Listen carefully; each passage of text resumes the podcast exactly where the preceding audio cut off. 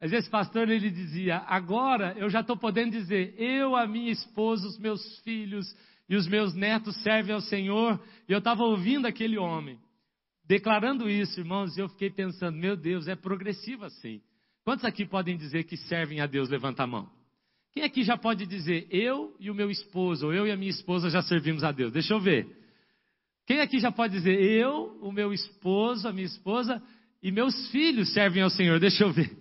Agora, quem aqui já pode dizer, ó, aí são os privilegiados, eu, minha esposa, meus filhos, meu esposo, meus filhos e netos servem ao Senhor? Deixa eu ver.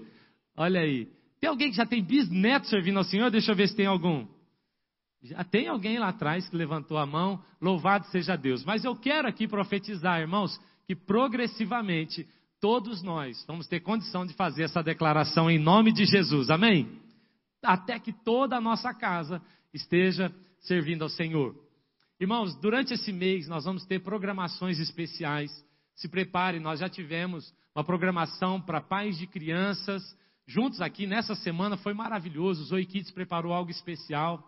Nessa semana nós já teremos também os teens e os adolescentes, um tempo especial com seus pais. Teremos também um retiro para casais. Cadê os casais casados aqui? Deixa eu ver. As esposas, elas têm um compromisso de comprar uma lingerie nova para esse retiro de casais, não é verdade? Tem um irmão aqui da igreja que vende, inclusive. Cadê as esposas? Irmãos, nós teremos esse retiro de casais, as esposas aí para convencer os maridos, elas estão aí é, se comprometendo a comprar uma lingerie nova, bonita, para animar o seu marido a fazer a sua inscrição. Depois nós vamos ter, irmãos, começando o mês da família com Santa Ceia hoje. Hoje, ao final dessa ministração, nós vamos ter um corredor, você vai receber um toque, uma unção especial, vai tomar ceia com sua família. Nossos filhos virão para cá dos Oikides. E depois, lá no dia 4 de setembro, nós teremos o encerramento do mês da família, de novo na mesa, profetizando: nós somos filhos e nossa família toda serve a Deus. Amém? Amém, gente? Além disso, nós estamos lançando, no final eu vou falar melhor sobre isso, nós estamos lançando 21 dias de jejum de Daniel. Para quem não sabe, Daniel não é só aquele cantor, mas Daniel também é um profeta da Bíblia. E aí, irmãos, nós vamos fazer um jejum, 21 dias, tirando carne, derivados, assim, comendo apenas legumes, frutas, verduras. E aí eu estou vendo um povo entristecendo, descaindo o semblante. Mas é isso, nós vamos fazer um jejum, batalhando por nossas famílias. Nós não queremos apenas dizer que amamos a família. Nós queremos dizer apenas, ah, a família é bonitinho. Nós queremos nos comprometer a ser uma referência do céu na terra, do que é família de verdade. Então nós vamos pagar um preço. Nós vamos nos envolver com programações práticas sérias para provar que isso de fato está no nosso coração. Amém? Nessa noite, irmãos, eu quero compartilhar com você uma palavra simples. Como eu disse, o objetivo aqui hoje é trazer um pequeno conceito simples, rápido, para que a gente tenha esse tempo de oração e unção por nossas famílias. Nós vamos passar pelo corredor e você vai receber um toque, consagrando sua casa e sua família. Então, eu quero convidar você a abrir a sua Bíblia para repartirmos então um pouco da palavra de Deus e depois orarmos. Abra a sua Bíblia, por favor, em Gênesis, no capítulo 12. Nós vamos começar lendo Gênesis 12. E depois nós vamos ler também Daniel no capítulo 6. Você que está nos visitando, se sinta muito à vontade. Como é bom ter você aqui, como é especial para nós. Nós pedimos a Deus que traga sempre pessoas que Ele quer conectar com a gente. Nos colocamos a seu serviço aqui também. É muito bom ter você aqui na nossa casa. Essa é a casa de Deus, é a casa do seu Pai, então você fica bem à vontade, tá bom? É bom ter você aqui. Esse pessoal de laranja aí, ó, tá prontinho para te servir, para te atender em tudo que você precisar, você que nos visita, tá bom? Fique bem à vontade no nosso meio. Você que está agora acompanhando, também pela internet, você que vai ouvir essa ministração durante a semana, que Deus abençoe você, onde você estiver, no seu carro, no seu quarto, por um celular, por um tablet, que a unção de Deus te pegue de jeito e que Ele acabe com a sua raça, como Ele vai fazer com a gente aqui hoje também, em nome de Jesus. Gênesis 12, chamado de Abraão. Eu vou ler a partir do verso 1. Amém? Diz assim, ó. Então o Senhor disse a Abraão: Sai da sua terra, do meio dos seus parentes e da casa do seu pai, e vá para a terra que eu te mostrarei. Farei de você um grande povo e o abençoarei. Tornarei famoso o seu nome, e você será uma bênção. Se tu uma bênção. Abençoarei os que te abençoarem. Amaldiçoarei os que te amaldiçoarem. Por meio de você, em ti, serão benditas todas as famílias da terra. Preste atenção. Deus está falando com Abraão e ele dá algumas orientações para Abraão. E aqui nós temos um padrão sobre o que Deus queria fazer sobre família. E ele fala: sai da sua parentela, sai do meio dos seus, vá para um lugar, para um destino que eu tenho para você. Se coloque numa posição de abençoador e eu vou multiplicar a sua geração. Aprenda isso. Se a gente aprender isso, irmãos, aqui nessa noite será suficiente, eu tenho certeza. Agora, Daniel capítulo 6. Eu vou usar Daniel como uma referência também, porque nós queremos lançar o jejum de Daniel, mas eu quero explicar algumas razões disso. Daniel capítulo 6. Nós vamos ler a partir do verso 10.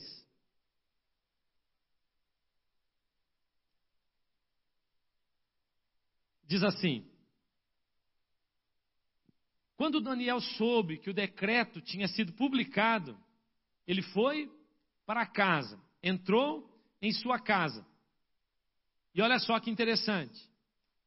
Ele foi para o seu quarto, no andar de cima, onde haviam janelas abertas para o lado de Jerusalém.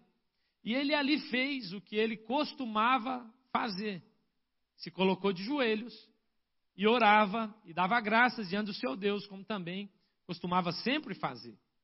Aí no verso, no verso 11 diz: Então aqueles homens foram investigar e encontraram Daniel orando, pedindo ajuda de Deus. Olha que interessante. Daniel recebe um decreto terrível. E o que, que ele faz? Ele abre uma janela na sua casa. Abre uma, os seus inimigos, é maravilhoso. Os inimigos vão procurar algo para acabar com Daniel. Eles vão procurar algo contra Daniel. E tudo que eles conseguem encontrar contra Daniel é que Daniel estava orando em sua casa. Não é maravilhoso? O inimigo procurou alguma coisa para acusar Daniel. E toda acusação que o diabo tinha contra Daniel é: ele é um homem de oração. Ele ora na sua casa. Coloque a mão no seu coração, ore comigo mais uma vez. Pai, nós queremos te pedir que o Senhor ministre o nosso coração de maneira muito, muito intencional. Intensa e intencional. Que seja assim algo tão profundo, Senhor. Algo diferente daquilo que nós já aprendemos, já ouvimos. Nós queremos, a Deus, entender numa outra perspectiva a sua visão sobre família. Nós queremos, a Deus, entender aquilo que nós estamos cometendo de erros na nossa casa, aquilo que está errado em nós e ajustar e melhorar, porque nós queremos revelar Sua vontade através da nossa família aqui na terra. Por isso nós te pedimos, Deus, nessa hora, com Teu Espírito Santo, sonda os corações.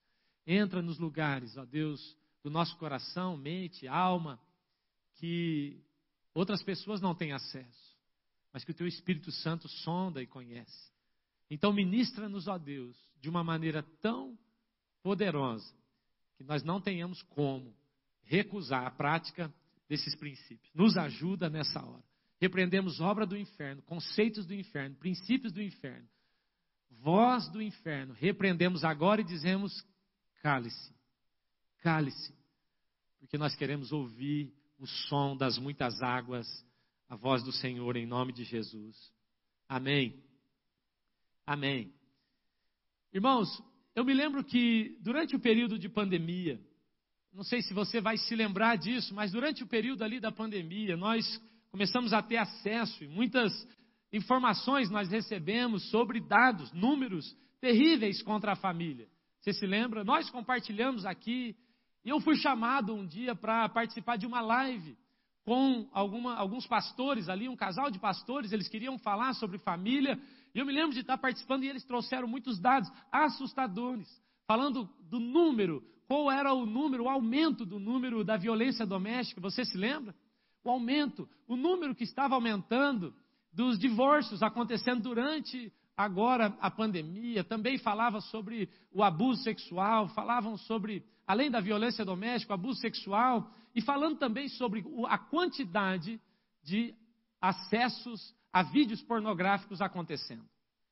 Então, eles estavam colocando tudo aquilo diante de mim, eu estava ouvindo aquilo durante uma live, e eles falaram assim: Pastor, a nossa pergunta é: para onde nós vamos correr? O que, que nós vamos fazer como cristãos? O que, que nós vamos fazer diante de dados tão assustadores assim?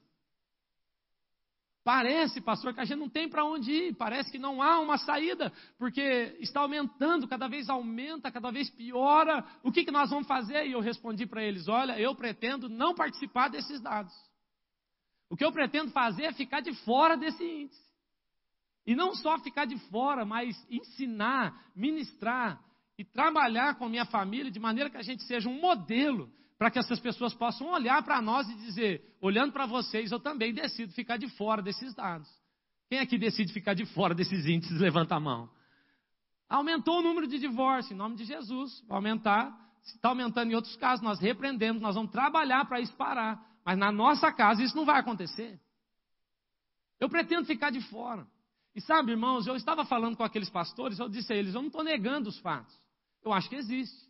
Nós estamos trabalhando para mudar isso dentro das famílias, queremos servir. Agora, é muito importante, irmãos, a gente também se lembrar que o diabo é muito bom em propaganda enganosa. Ele é mentiroso, repete comigo, ele é mentiroso. Então, irmãos, cada vez mais a gente percebe assim, o diabo tentando criar um cenário, tentando criar um contexto de desespero, um contexto assim, ó, está tudo acabado. Uma vez um pastor me ligou, ele falou, porque tinha um outro pastor, uma grande referência no Brasil, e esse pastor havia caído, havia adulterado, acabou com sua família, acabou com a igreja, e esse pastor me ligou dizendo: Cezinha, meu Deus, o que vai ser de nós? Porque se esse pastor caiu, se ele fez isso, e nós então, meu Deus, que desespero. E mais uma vez eu falei, irmão, presta atenção. Nós temos que olhar para isso, olhar para essa situação e dizer: em nome de Jesus, eu vou vigiar mais ainda, mas eu não farei parte dessa estatística. Agora, tudo que Satanás quer, irmãos, é que a gente acredite que de fato não há um caminho, que de fato não há uma solução. De fato, irmãos, está tudo acabado. E para a família, a família vai caminhando, caminhando, até que não vai existir mais. Eu ouço isso algumas vezes em algumas ministrações, pessoas dizendo, gente, do jeito que vai indo, do jeito que as coisas vão indo, ideologias e, e coisas que estão criando, do jeito que vai indo, daqui a pouco não há mais família. E eu costumo dizer, irmãos, o que você esqueceu é que a palavra de Deus sempre vai continuar sendo palavra de Deus. E não vai mudar. O diabo faz seus planos, o diabo tem as suas estratégias, mas a verdade, irmãos, é que Deus irá cumprir a sua palavra. E você e a sua casa servirão a Deus em nome de Jesus.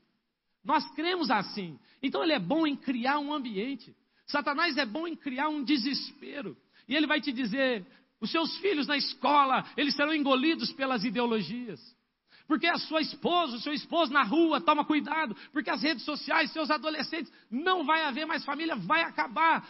A verdade é que Satanás faz parte de uma minoria organizada e barulhenta.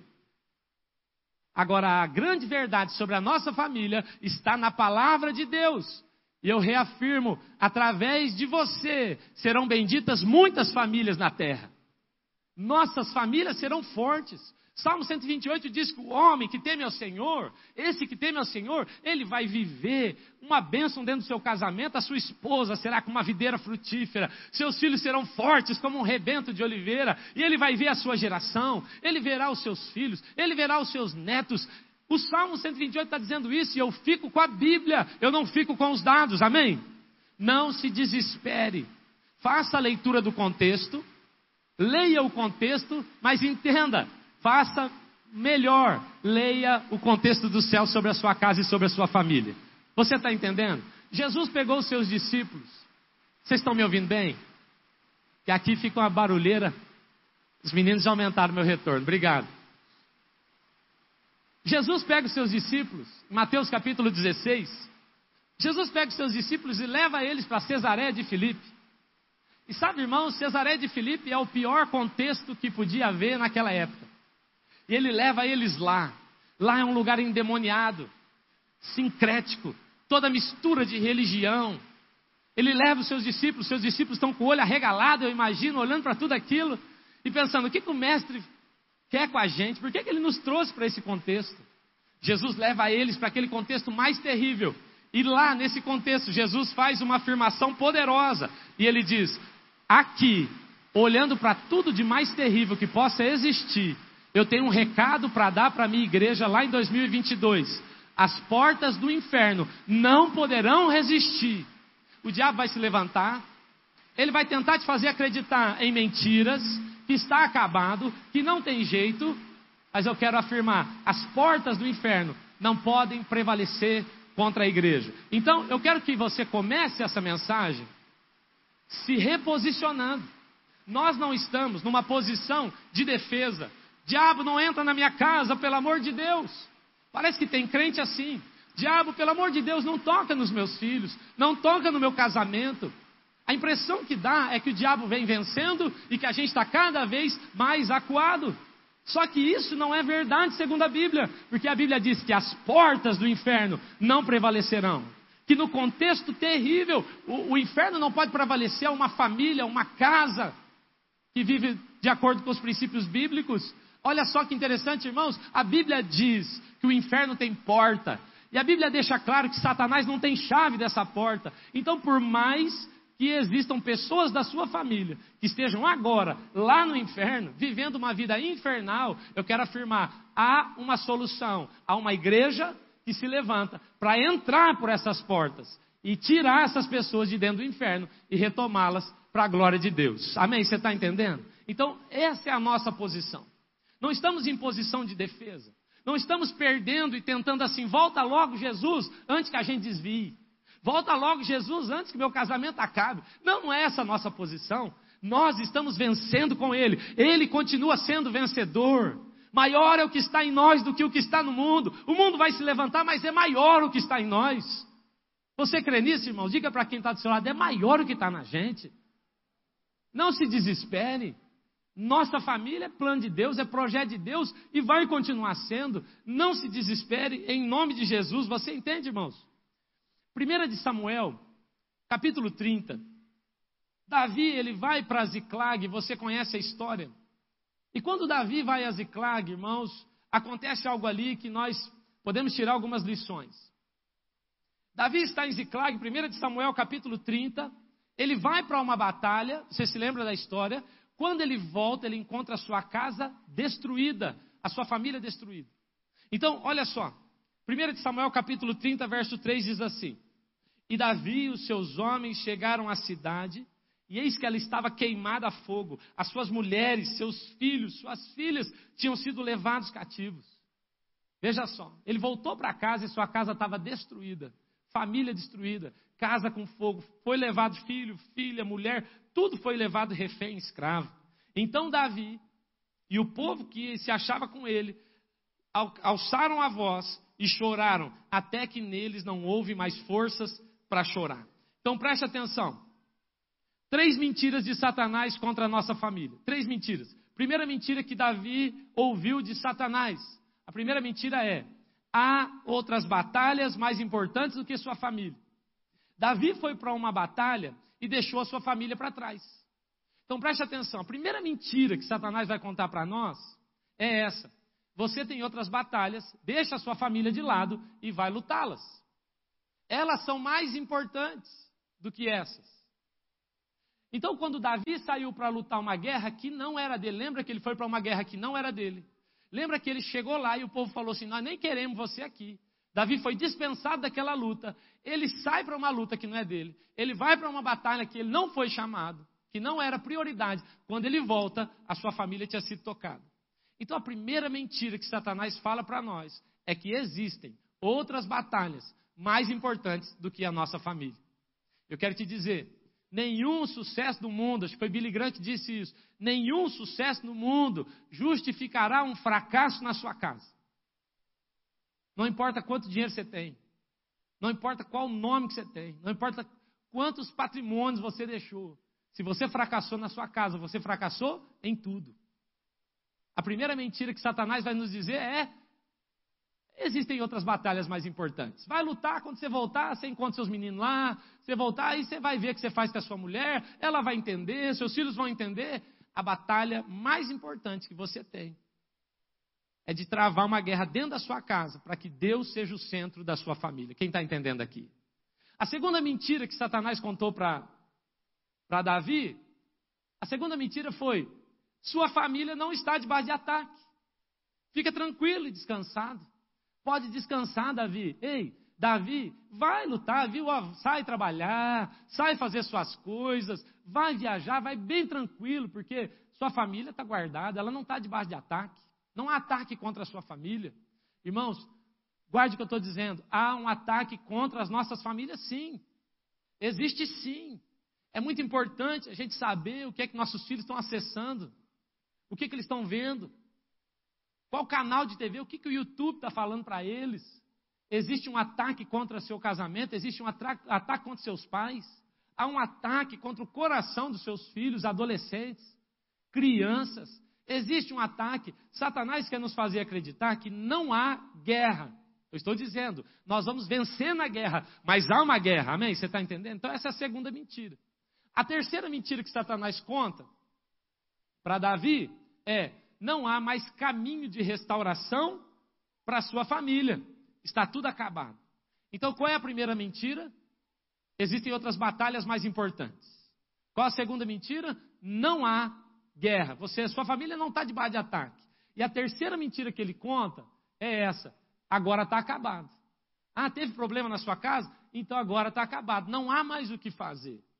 Agora, Veja só que interessante. 1 de Samuel, capítulo 30, verso 19, a Bíblia diz assim: que Davi foi atrás, Davi recuperou e diz assim: e ninguém lhes faltou, desde o menor até o maior, até os filhos, as filhas, também o despojo, até tudo quanto tinham tomado, tudo Davi tornou a trazer. Então eu estou dizendo, Satanás vai te dizer, não tem mais jeito, e eu estou afirmando, segundo a palavra de Deus, há restauração para a sua casa. Amém? Há restauração para a sua família. Levanta a sua mão direita assim, bem alto, e repete assim comigo: Em nome de Jesus, eu vou lutar por minha família, eu vou ver todas as promessas de Deus se cumprindo na minha casa, tudo será restaurado. Eu repreendo as mentiras, põe a mão na sua cabeça assim, ó. As mentiras, os sofismas de Satanás da minha mente. Eu tomo posse da palavra de Deus. Amém? Fale para quem está do seu lado. Repreenda a mentira em nome de Jesus. Tem muita, o diabo trabalha debaixo de sofisma, de mentira, e ele quer que a gente acredite nisso.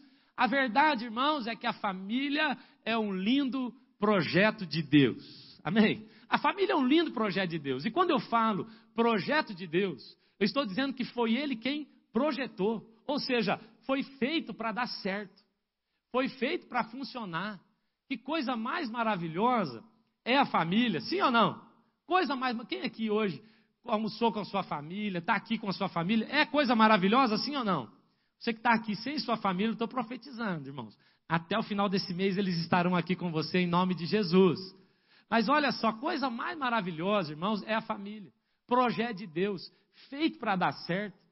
Não há ambiente no mundo que a gente se, que a gente cresça mais do que dentro da nossa família. Não há ambiente no mundo melhor para a gente se tornar crente do que na nossa família, sim ou não? Ah, irmão, quando eu casei com Suelen, Suelen já era uma mulher de Deus, ela já era uma mulher de oração. Ó, oh, irmãos, é assim, muito, muito melhor que eu. E agora, então, nosso Deus, depois de casar comigo, nós estamos juntos já há 20 anos. E depois de casar comigo, Suelen, assim, ela cresceu tanto, tanto, irmãos. Ela melhorou demais, ela está assim num nível tão. E tudo por causa de mim. Eu sou, assim, o culpado disso tudo. Porque não tem ninguém que testa mais a paciência da Suelen. Não tem ninguém que prova mais o domínio próprio dela. Não tem ninguém que vá testar o limite dela mais do que eu. Família é um ambiente para isso aí, irmãos. É na verdade, que lugar bom Deus tem para fazer um laboratório com a gente, para treinar o nosso amor, para treinar o nosso altruísmo. É ou não é verdade? Não é o lugar, irmão. Que lugar mais você tem vontade de matar alguém do que dentro da sua casa? Eu vi outro dia alguém perguntando para um pastor: Você já pensou em divórcio? Ele falou: Não, divórcio nunca. Assassinato eu penso direto, mas divórcio não. Nunca pensei em divórcio. Que lugar, irmãos? Eu e Suelen, a gente já estava ali testando um outro, como eu disse assim. Por isso que ela é tão crente assim, casou comigo, ficou crente. Eu não cresci tanto, porque ela já é uma mulher de Deus demais. Então ela avançou, mas assim, aí vieram os meninos. Aí vem os meninos, irmão, quem tem filho aqui, criança, sabe que isso aí é uma prova para a gente também, sim ou não? Tem, é esta paciência da gente. Hoje eu estava numa correria, irmãos, uma correria, e vai, prepara, estuda, lê a Bíblia e quebra. Eu, eu queria, irmãos, hoje, sabe o que eu queria falar para você? Ah, hoje eu tive uma tarde de oração liguei uma música, tive um tempo orando em língua. Sabe o que acontece, irmão? Toda vez que eu fecho a porta, eles murram aquelas portas do quarto. Papai, papai, bate, eu quero pipoca, eu quero não sei o quê. Aí vai tomar banho, não consigo tomar banho sozinho, vem tudo que as crianças. Que lugar bom para testar a gente, a família, sim ou não? Esse é o ambiente perfeito, irmãos. A família é projeto de Deus. Agora, irmãos, por mais que a gente seja testado dentro da nossa casa, isso é tão projeto de Deus que você é capaz de matar e morrer por causa da sua família, sim ou não? Eu já fiz esse teste no, no meu escritório, já fiz teste atendendo ali no meu gabinete. Entra ali um marido, bravo com a sua esposa, e ele vem e fala: Pastor, a minha mulher faz isso, a minha mulher é terrível. A minha mulher, pastor, eu estou pensando, porque olha que coisa. Aí eu testo. Eu falo assim: Meu Deus, mas é uma megera então mesmo? Que mocreia, hein?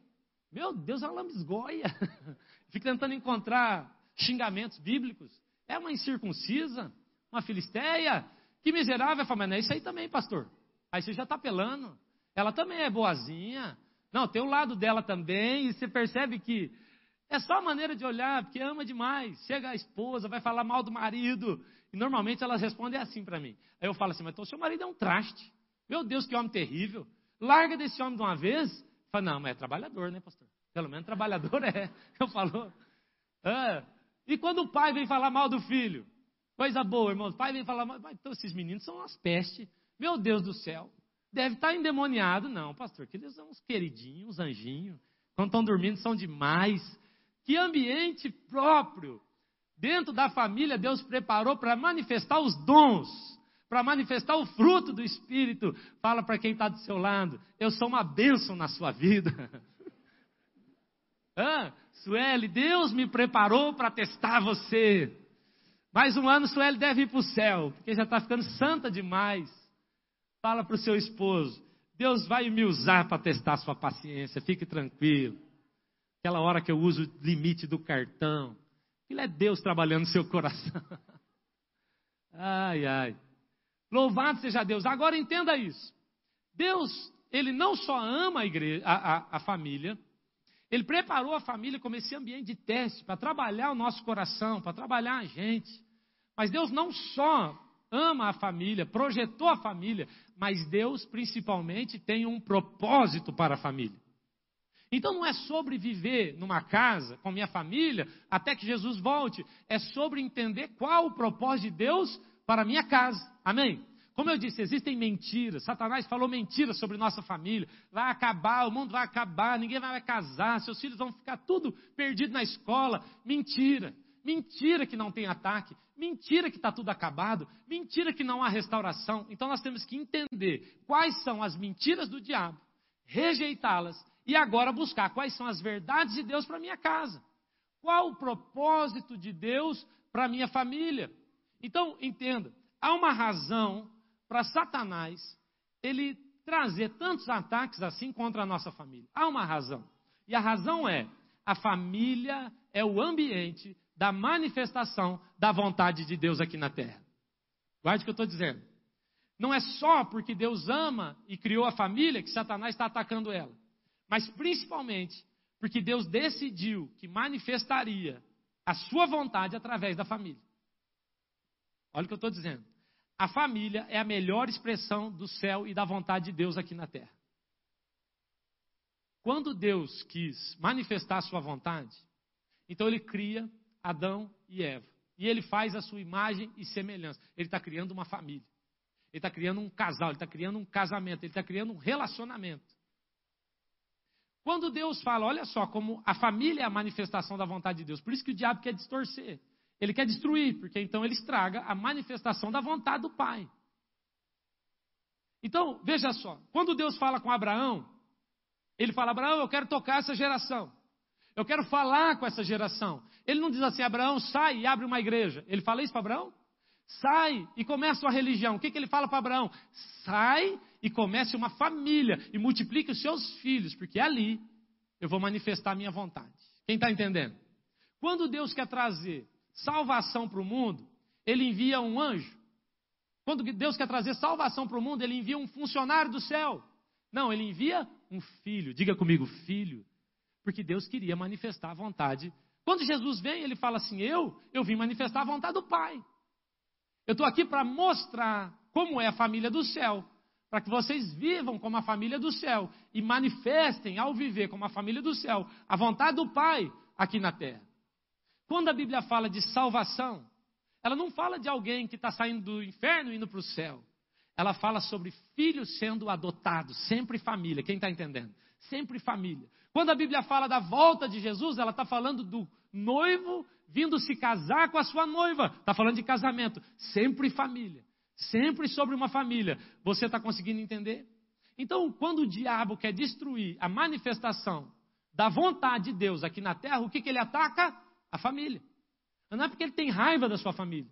É porque se a sua família viver os princípios e valores bíblicos, inevitavelmente você vai manifestar a vontade do Pai aqui na terra.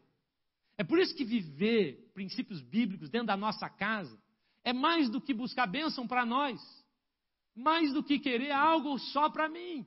Viver princípios bíblicos e valores dentro da nossa casa é viver para a glória de Deus através da minha família. Quem está entendendo, diga amém.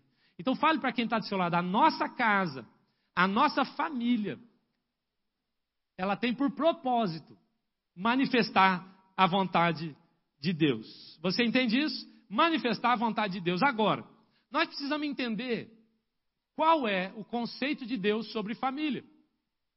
Qual o conceito de Deus sobre família? Porque nós temos muitos conceitos de família. Aprendemos, a Bíblia fala sobre um fútil legado que a gente vai trazendo, a gente aprende, isso é a maneira de ser pai, isso é a maneira de ser esposa, isso é a maneira de ser filho. Eu vou aprendendo. Agora a pergunta é: qual o conceito bíblico? De que maneira Deus quer que a gente seja família? Eu quero começar te dizendo uma coisa: parente não é família. Necessariamente, parente não é família. Diga para quem está do seu lado: necessariamente, Parente não é família. Eu vou explicar. Eu, eu, eu, quero que você entenda o conceito bíblico de família. Quando Deus fala com Abraão, ele diz assim: Abraão, sai da sua parentela, deixa os seus parentes para trás e vai formar uma família. Então Deus tem um problema com os parentes? Não. Deus tem um problema que a gente acredite que porque é parente é família. Porque família é algo acima de relação de sangue. Família é algo superior a uma relação de sobrenome.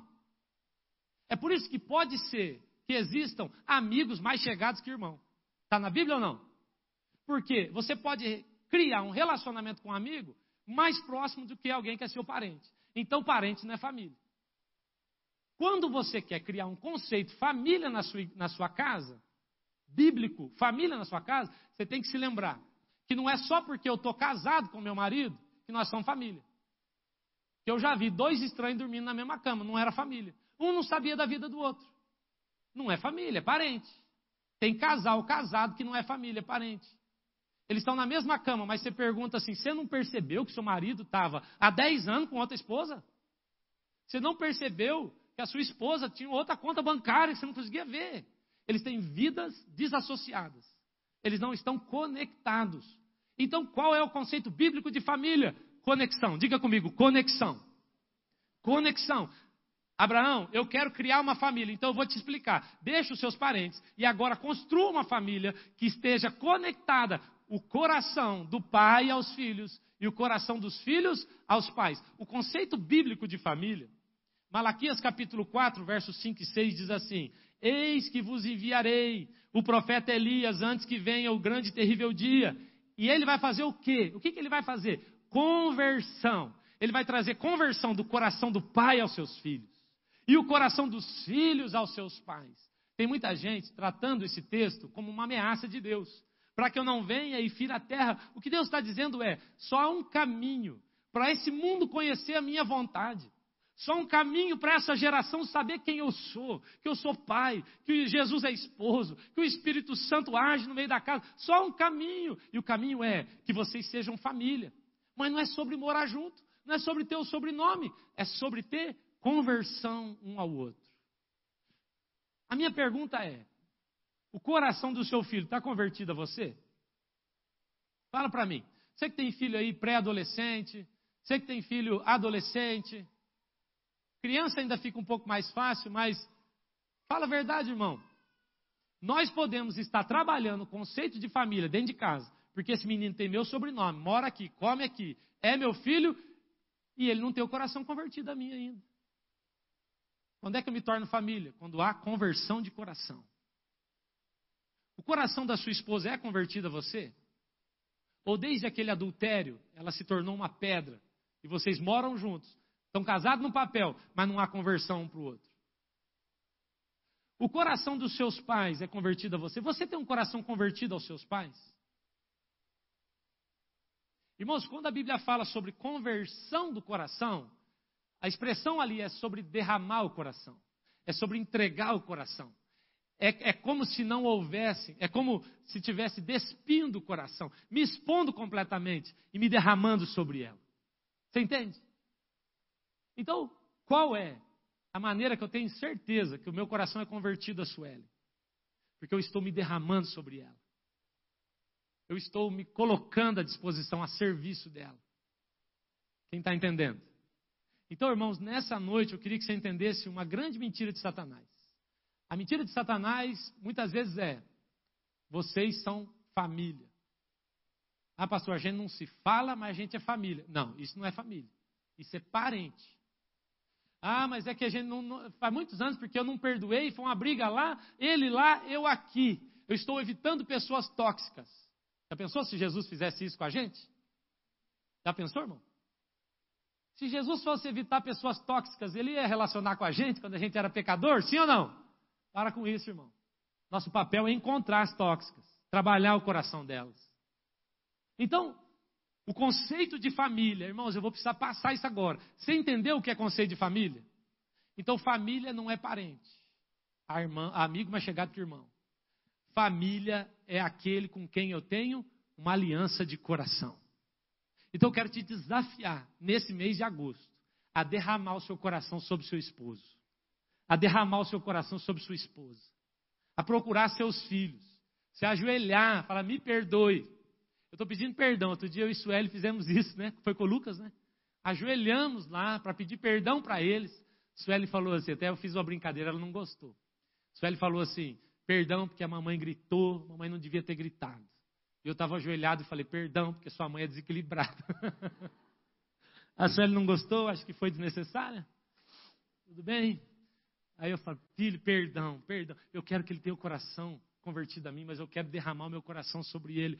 Então não é sobre estar na mesma cama, não é sobre estar na mesma casa, não é sobre estar no grupinho do WhatsApp lá da família, não é sobre isso, é sobre ter um coração convertido. Peça perdão diga que ama, sirva a sua casa, sirva a sua família e derrame o seu coração sobre eles. Isso é, de fato, ser família. Amém? Então eu quero trabalhar com você aqui dois desafios em relação à nossa família, para a gente poder orar. Dois desafios, diga comigo, dois desafios em relação à nossa família. Em primeiro lugar, o primeiro desafio é seja uma resposta de Deus para a sua casa. Você quer ter o coração convertido um para o outro? Quantos querem? Alguém falou sim, foi o Calel que falou de novo? Você quer ter o coração convertido dos seus pais, você convertido a seu esposo, sua esposa. Você quer ter uma família de verdade, conceito bíblico dentro da sua casa?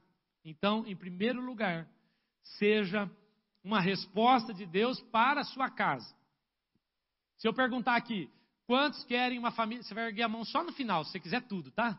Quantos querem uma família abençoada? Quantos querem um casamento abençoado? Quantos querem filhos abençoados, netos abençoados, pais maravilhosos? Quantos querem ter assim a honra, a alegria de apresentar a sua família para as pessoas, dizer aqui está, uma família maravilhosa de Deus? Quantos querem tudo isso? Levanta a mão, deixa eu ver.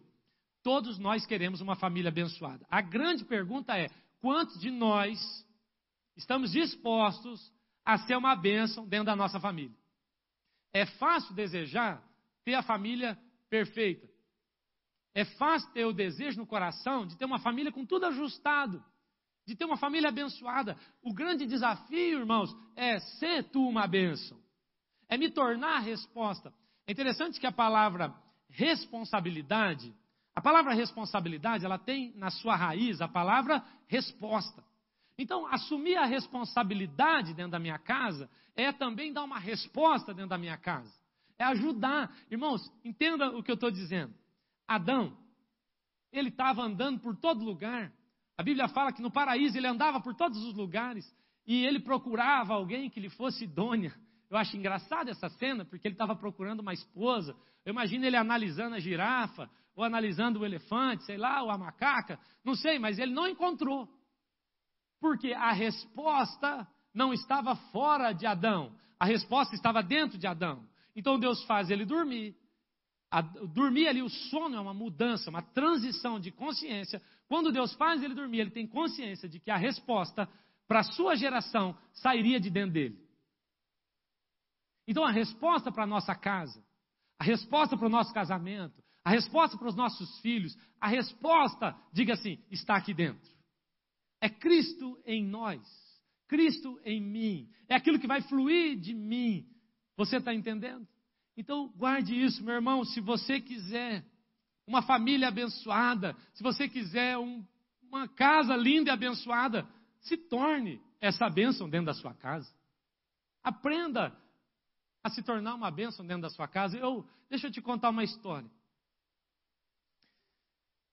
Eu fiquei sabendo, eu não sei se é verdade isso, mas eu fiquei sabendo que uma revista ela selecionou os dois homens mais assim espetaculares do mundo. Dois homens muito especiais, muito espetaculares. E ela selecionou esses dois homens e ela destacou um, um repórter para passar um dia com cada um deles e descrever. Ele ia relatar isso numa revista, dizendo: eles são espetaculares, eles são demais por causa disso. Então, esse repórter foi para a casa desse primeiro homem, o homem mais espetacular do mundo, um dos dois, e ele estava lá cedo. E esse homem cedo já o encontrou na sala. E aí então, ele passou o dia com aquele homem.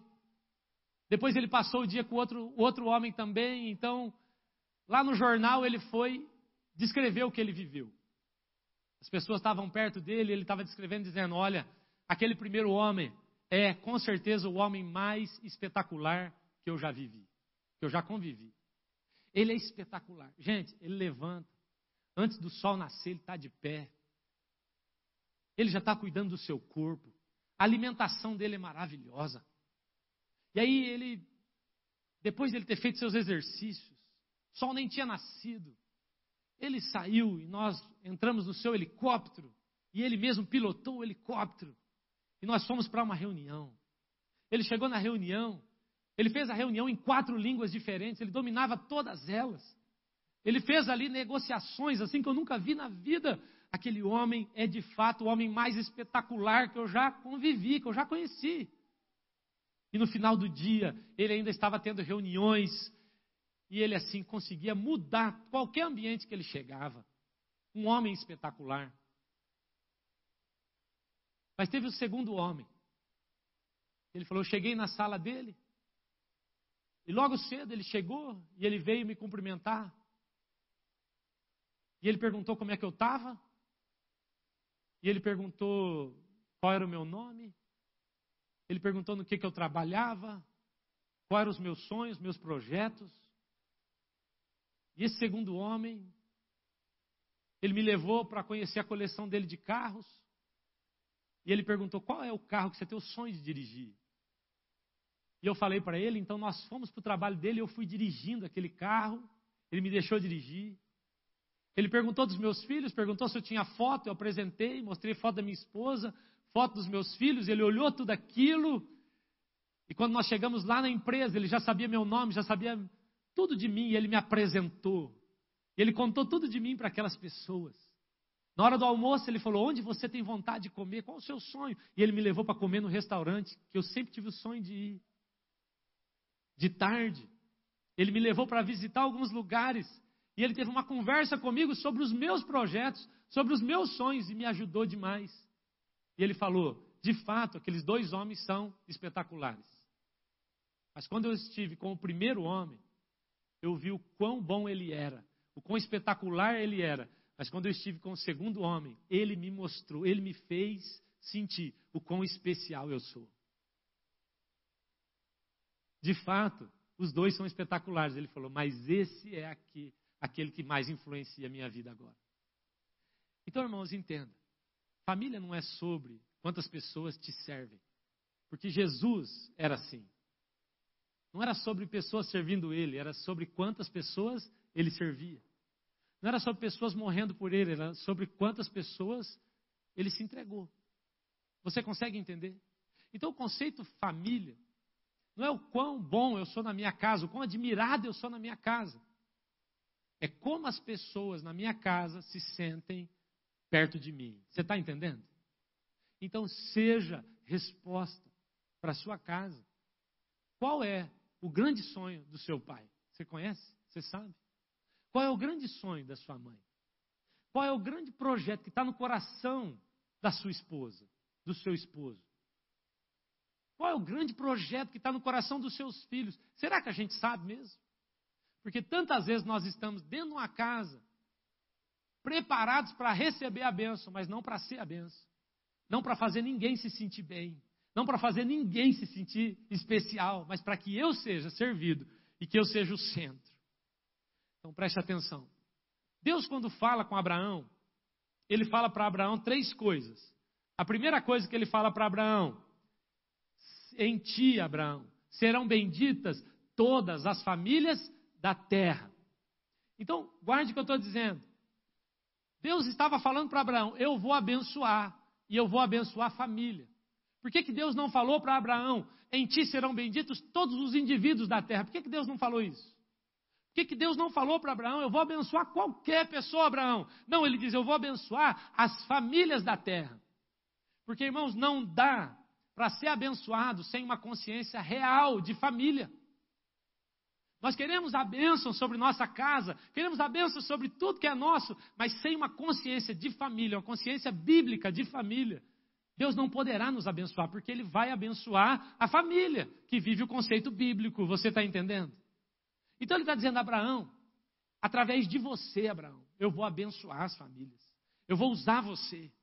Você estava querendo uma família abençoada, mas eu estou dizendo, através de você, eu vou trazer resposta para sua casa. Através de você eu vou trazer resposta para sua esposa. Através de você eu vou trazer resposta para seus filhos. E na sua casa as pessoas receberão resposta minha através de você. Quem está entendendo aqui? Quem se compromete a ser uma resposta aqui de Deus? Deus falou com Abraão: Ei, Abraão, em ti serão abençoadas todas as famílias da terra. Seja tu, Abraão, uma bênção. Eu quero que você seja uma bênção. Sirva essas pessoas.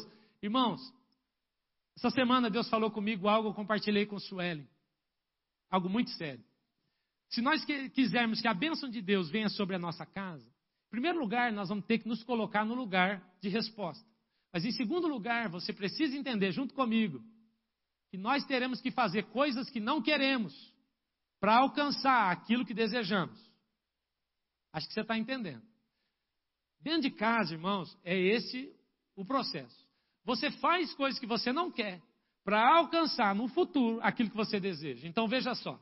Quando Jesus chegou no casamento em Caná da Galileia, o que, que eles desejavam? Vinho. Acabou o vinho. Sim ou não? Acabou o vinho. Então eles vão atrás de Jesus. Jesus, nós queremos vinho. Jesus fala: é vinho que vocês querem? Esse é o fim que vocês desejam? É, aham, então tá bom. Então vem aqui, vamos começar. É vinho que você quer para sua família? É restauração, é conversão, é mudança, é filho sério, é filho caminhando nos caminhos do Senhor. É isso que você quer? Esse é o seu desejo, esse é o fim. Vamos lá, vamos para o começo. Encha de água as talhas. É água que eles querem? Não. O que, que eles querem? Vinho. Mas para você ter o que você deseja, talvez você vai ter que trabalhar e fazer aquilo que você não quer fazer. Quem é pai de criança aqui, levanta a mão. É fácil tirar o celular das crianças? É fácil você ter, passar um dia inteiro sem ligar uma televisão em casa? É fácil? É fácil fazer devocional com criança? Estou falando da nossa realidade. O que, que eu quero? O que, que eu quero? Eu quero que o Lucas e o Davi sejam pastores, profetas, que eles se levantem nessa geração. Esse é o meu desejo, eu quero vir. Mas o que, que Deus está falando comigo? Cezinha, começa a fazer coisas que você não quer. Gaste tempo com esses meninos. Para tudo. Você tira o celular, para tudo. Vai lá, Pega a Bíblia, ministra esses meninos. Repete que você o ama. Inculca neles. Mas Deus, eu estou com tanta coisa para fazer. Tem igreja, tem viagem, tem um monte de coisa para fazer. Faça o que você não quer fazer agora. E logo eu te darei aquilo que você deseja. Quem está entendendo aqui? Ah, mas o meu casamento está complicado, pastor. Está muito difícil. Então tá bom. Então começa a fazer o que você não quer. Vai lavar uma louça. Ninguém deu um glória a Deus agora, irmãos? Perdeu uma chance, irmã. Vai lavar uma louça, vai arrumar uma casa, vai limpar um banheiro. Começa a declarar a sua esposa, o seu esposo quanto você ama. Faça coisas que você sabe que ele gosta. Faça, talvez você vai ter que gastar um tempo fazendo aquilo que você não quer para receber depois o vinho que você deseja. Quantos entenderam? Então, dentro de casa, irmãos, é assim. Às vezes nós estamos tão focados, e eu acho, e olha, irmãos, eu, eu tenho a impressão que a gente faz umas leituras da Bíblia assim muito equivocadas. Quando eu pergunto assim, como é que você imagina que foi a multiplicação do pão? Como é que você imagina que foi a transformação de água em vinho? É muito interessante, irmãos, que Jesus, em nenhum momento, Jesus faz uma oração assim, ó, agora toda água vire vinho, aleluia, e aconteceu. Não foi assim. A Bíblia diz que eles encheram as talhas, eles foram enchendo, foram enchendo, foram trabalhando, fazendo o que eles não queriam. Vai, busca água e volta. Imagina alguém dizendo: Meu Deus, todo dia eu não vejo mudança nesses meninos. Parece que não está acontecendo nada. Cada vez está mais fazendo birra e não muda nada. E vai, vai enchendo. Quando elas estão cheias, Jesus fala: Agora é só servir. O senhor não vai orar? O senhor não vai fazer um milagre? O senhor não vai jogar um óleo, um santo, sei lá, uma água benta? Vai mudar, fazer nada aqui. Não, pode servir. Porque dentro desse processo você semeou, dentro desse processo você investiu. E agora, como consequência disso, eu estou abençoando você para receber aquilo que você estava desejando tanto. Às vezes a gente tem a impressão que foi assim. Ah, pipocou pão para todo lado. Começou, papá, não, não é assim. Enquanto reparte, enquanto divide, enquanto vai dando, o pão vai multiplicando e as coisas vão acontecendo. Enquanto eu faço aquilo que eu não quero, eu me preparo para receber aquilo que eu tanto desejo. Amém? Deus falou com Abraão uma outra coisa. Abraão, vai para o lugar que eu te mostrarei. E eu quero te pedir: leve a sua família para o propósito dela. Seja pastor na sua casa. Ele fala para Abraão: sai da sua parentela, forma uma família de verdade. Agora, seja uma bênção, em ti serão benditas as famílias da terra. E agora, Abraão, vá para o lugar que eu te mostrarei. O que ele está dizendo para Abraão é: família sem propósito, sem lugar para chegar, não é família. Você precisa saber onde você está indo. Você precisa saber qual o destino, qual o propósito de Deus para os seus filhos, para o seu casamento, para a sua casa. Deus não, Deus não nos deu uma família com um fim nela mesma. Deus nos deu uma família para o propósito de manifestar a vontade dele. É ou não é? Manifestar a vontade dele. Então a gente precisa saber para onde a nossa família está indo. E nós precisamos ser pastores na nossa casa. Pastor, mas o pastor da minha casa não tem que ser o meu marido, ele não é convertido. Não, você que é crente, seja você o pastor, a pastora da sua casa. Mas eu sou filho, tem algum problema? Não tem problema. Você tem unção, você carrega o Espírito Santo. Seja você o pastor daquela casa. Direcione. Olha, não, isso não é legal, hein, gente? Isso não é bíblico. Eu não concordo com isso. Isso não vai ser bom para nós.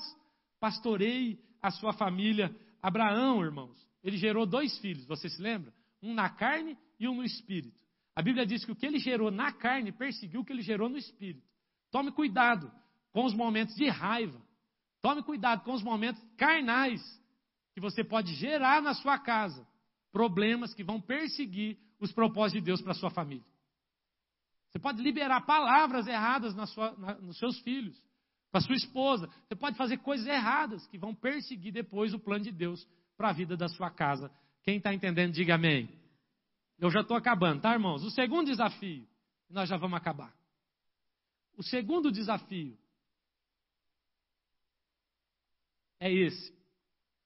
Abra uma janela de oportunidade na sua casa. O primeiro desafio é o de ser resposta para minha casa. O de deixar Cristo se manifestar através de mim. Mas o segundo desafio é o desafio de abrir uma janela de oportunidade na minha casa. Nós estamos no ano da oportunidade. Quando Deus nos deu a visão do que seria esse ano, Ele nos mostrou portas e janelas. O tema do mês de agosto é Vivendo a Oportunidade em Família. Interessante, irmãos, que quando Daniel ele soube que havia um decreto, decreto de destruição, de morte, Daniel capítulo 6, verso 10, quando ele soube que a escritura estava assinada, ele entrou na sua casa e em seu quarto ele abriu janelas e ele orou a Deus. É ou não é verdade que há um decreto de destruição sobre a nossa família? Sobre o conceito bíblico de família, sobre a igreja. Há um decreto de morte agora. O que é que nós temos que fazer? Preste atenção. Abra janelas na sua casa. O que são as janelas? Daniel percebeu, irmãos, que no meio daquilo, o que ele devia fazer era abrir uma janela dentro da sua, da sua casa. Que ele não precisava ficar discutindo, que ele não precisava ficar brigando, que ele não precisava fazer post dando indireta em ninguém. O que ele precisava fazer? Abrir uma janela dentro de casa. Vou abrir uma janela e vou orar. E o meu Deus vai trazer resposta para essa casa. Você entende? Agora, preste atenção numa coisa que eu vou separar em dois conceitos aqui. Quando a Bíblia fala, Salmos, capítulo 24, verso 7 até o 9, a Bíblia diz assim: Levantai, ó portas, as vossas cabeças, levantai-vos, ó portais eternos, para que entre o Rei da Glória. Ele é o Rei da Glória, o Senhor forte e poderoso, o poderoso nas batalhas. Ele diz assim: Levantai, ó portas, repita comigo, portas, as vossas cabeças. Levantai, ó portais, diga comigo, portais. Então, guarde isso aqui: porta e portal. Diga um porta com um R bem forte assim para eu ver. Porta e portal. Ok. Então, eu quero terminar essa palavra, essa ministração, falando sobre o segundo desafio. Como Daniel, Daniel entrou em jejum, Daniel batalhou por sua casa, abriu uma janela na sua casa. Agora, guarde o que eu vou dizer. A Bíblia, quando fala de porta e portal, ela está falando de coisas diferentes. Porta é algo natural, portal é algo espiritual. Então, o desafio aqui é abrir uma janela na nossa casa de oportunidade natural e abrir também uma janela de oportunidade espiritual, profética. Por que, que eu estou dizendo isso? Porque às vezes, irmãos, tem crente que ele é muito santo demais. Assim, ele é exagerado. Ele está em outro planeta e ele não consegue entender o culto racional. Então, para ele é assim: todo problema é além dele, não tem nada a ver com ele, e é o Espírito Santo que vai resolver as coisas ali, mas ele não sabe o que é pedir um perdão. Ele não sabe o que é ajudar em casa nas despesas. Ele não sabe o que é entender que está todo mundo passando por problema dentro de casa. Então, em primeiro lugar, eu quero te desafiar a dentro da sua casa abrir uma porta não estou falando de portal ainda. Primeiro, abra uma porta. Abra uma porta para um diálogo que você não teve com seu filho, com sua esposa, sobre uma dor do passado, sobre uma marca que ficou. Em primeiro lugar, irmãos, abra uma porta. Abra uma porta para um relacionamento diferente, com um primo seu, com um tio que faz tempo que você não fala. Abra uma porta para um perdão que você ainda não conseguiu liberar. Abra uma porta para um novo sonho, um novo projeto. E, gente, qual que é o sonho da nossa família aí? Onde que a gente tem vontade de visitar? Uma viagem boa? Abra uma porta. Abra uma porta na sua casa de uma conversa. Irmãos, eu estou falando de um culto racional. Não estou falando do profético ainda. Culto racional. O que, que eu faço que te irrita? O que, que acontece nessa casa que às vezes a gente se perde? Abra uma porta para uma conversa sincera dentro da sua casa. Eu estou te desafiando a fazer isso. É um desafio. Chamar seus pais, chamar seus filhos, chamar ali o pessoal, cônjuges, e dizer: vamos conversar. Eu estou abrindo uma porta no ano da oportunidade, assim como Daniel abriu uma porta para uma conversa séria. Eu quero abrir uma porta para uma conversa boa. Qual é o sonho do seu marido? Você sabe? O que, que seu marido tem no coração? Do que, o que, que seu marido mais gosta de ouvir? Você sabe?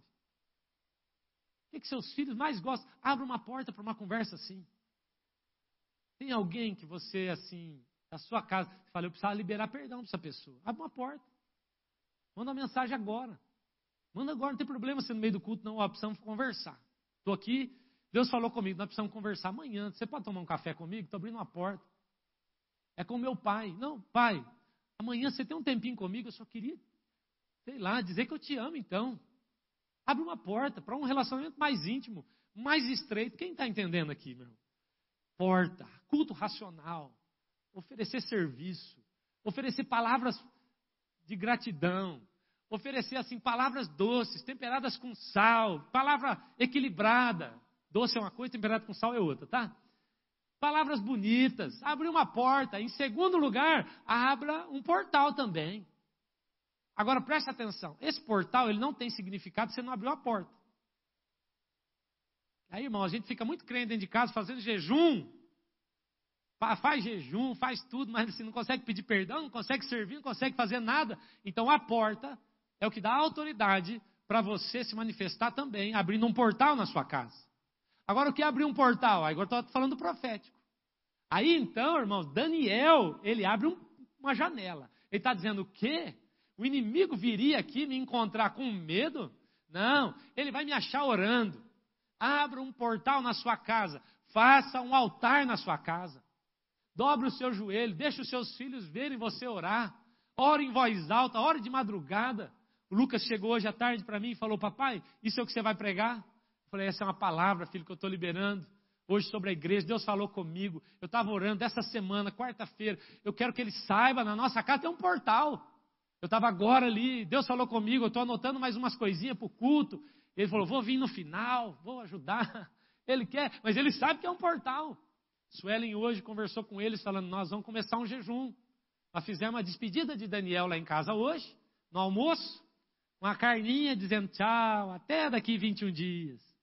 Hoje à noite a janta ainda pode, né? A gente sempre gosta de sobrar alguma coisa para janta. Aí depois amanhã acabou. Aí a Suelen conversava com os meninos dizendo: vai começar um jejum na nossa casa, porque nós estamos lutando, nós estamos guerreando. Eu acho maravilhoso, irmãos. Eu acho maravilhoso. Todo dia nós ungimos, porque nós estamos abrindo um portal na nossa casa. Ungimos aqueles meninos. Passamos óleo nele, nós usamos aqueles meninos. Na nossa casa, irmão, a gente estava atrás de um financiamento para aquela casa, não saiu o financiamento. Quanto óleo nós jogamos em volta daquela casa, dizendo, Senhor, libera. Libera para a gente poder comprar essa casa, financiado mesmo, não tem problema. Libera e ungimos, e óleo por tudo. Há um portal na minha casa.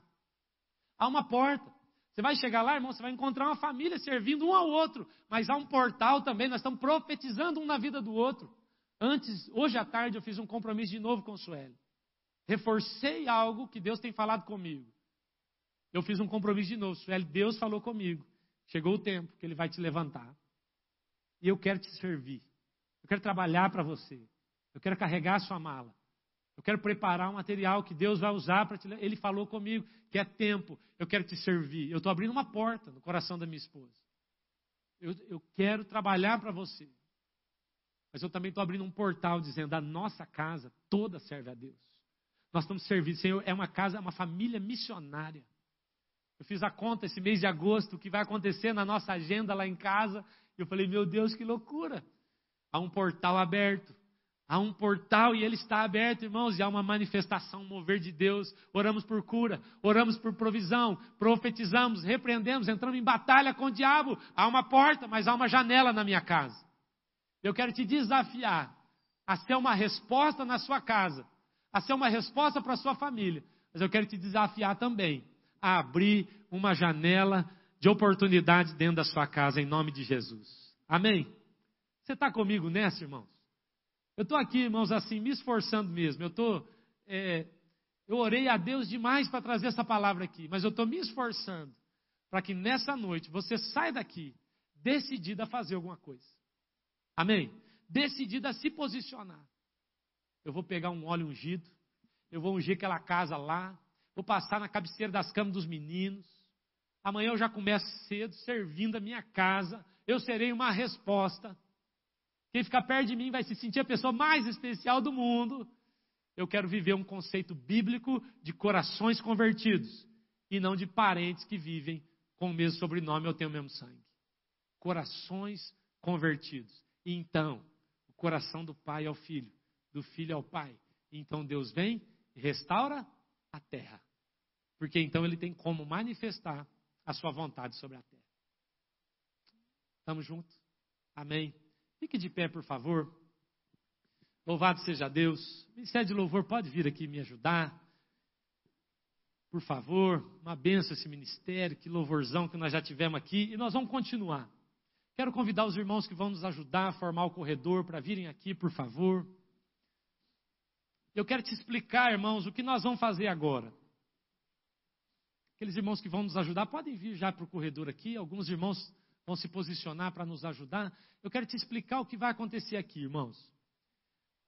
Nós já fizemos isso algumas vezes aqui na igreja, mas nós entendemos de fazer hoje aqui de maneira profética.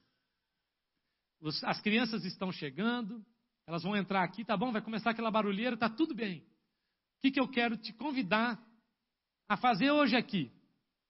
Nós vamos vir com nossas famílias. Esses irmãos que estão aqui, eles receberam oração, estão ungidos, eles estão com óleo ungido, óleo da unção. E você vai passar com toda a sua família por esse corredor lá do final, tá bom? A gente volta aqui, ó. Você vai lá atrás, nós vamos formar um corredor central. A gente vem até aqui na frente. Aqui na frente você vai pegar a Santa Ceia, o pão e o cálice. Você vai voltar para o seu lugar. Não tome a Santa Ceia. Você vai pegar e vai voltar para o seu lugar. Depois nós vamos tomar a ceia juntos. Pode ser assim, irmãos? Ok? Então nós vamos começar a orar. E nós vamos então passar por esse corredor. Feche os seus olhos. E dê uma resposta a Deus agora, por favor.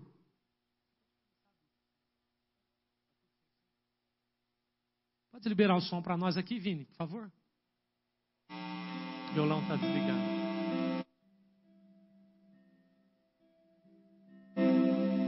Feche os seus olhos, por favor.